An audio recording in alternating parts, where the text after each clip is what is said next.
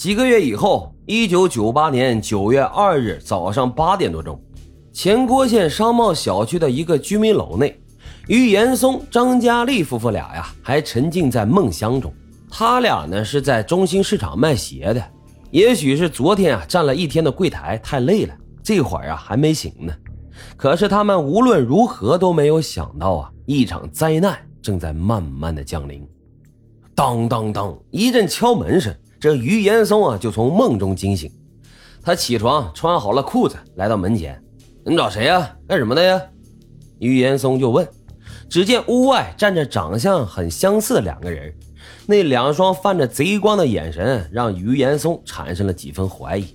可当二人啊说是水暖公司的，说过一个阶段就要供气了，公司让他们来检查检查这个暖气是否漏水的时候，这于岩松的几分警惕。可就没了。要说这两个歹徒扒瞎呀，那可真是个好手。可等俩人进屋后，立刻就凶相毕露，没几下子，这夫妻俩呢就被控制了。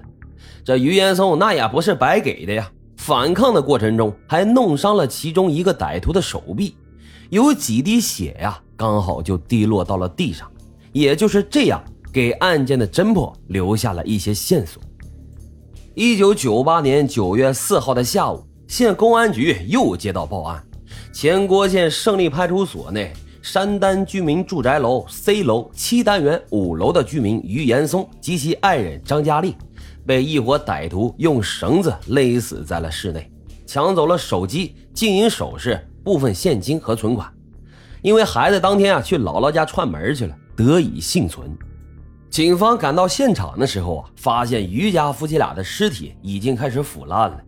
侦查员通过走访查明，这于岩松夫妻俩呢是中心商场的个体商贩。九月二号的上午十点钟，于岩松约好了与商场的同行一起到沈阳五爱市场去进货。可是那天到点儿了，别人都上车了，就差他一人没来。这朋友就给他打电话、打手机、传 BP 机，一概呢都没有回应。当时大家也都赶时间，也就着急走了，没管他。谁都没有想到啊，此时的于家夫妻俩已经被害死在了家中。等到第二天，大家回来之后，还是没发现他们两口子，这就有点奇怪了呀。四号，他家雇的这个服务员往他家里打电话，也没人接。这老板、老板娘都不来了，那怎么上班？怎么营业呀？于是分别往这个男女双方父母家去打电话。也都没有音讯，这一下可就把大家急坏了。而这时呢，这于岩松所居住的楼道里啊，就开始出现一股难闻的怪味有人就说了：“这人是不是在屋里呢？”于是大家就爬上楼顶，把这绳子拴在一个人腰上，从这楼顶慢慢就放下去，放到这于家的窗前。这人呢是踹碎了玻璃，往里面打眼这么一瞧啊，差点没吓死。这两口子死在了屋里，于是大家伙手忙脚乱的赶紧报了警。在现场侦查的技术员啊，小心翼翼的提取到了滴在地上的少量血迹，经过检验呢为 B 型。可侦查人员啊发现这于家夫妇并没有受伤啊。大家不知道还记不记得，这男主人在和歹徒搏斗的时候弄伤了其中一个人的手臂，所以呀，这血那肯定是犯罪分子留下的呗。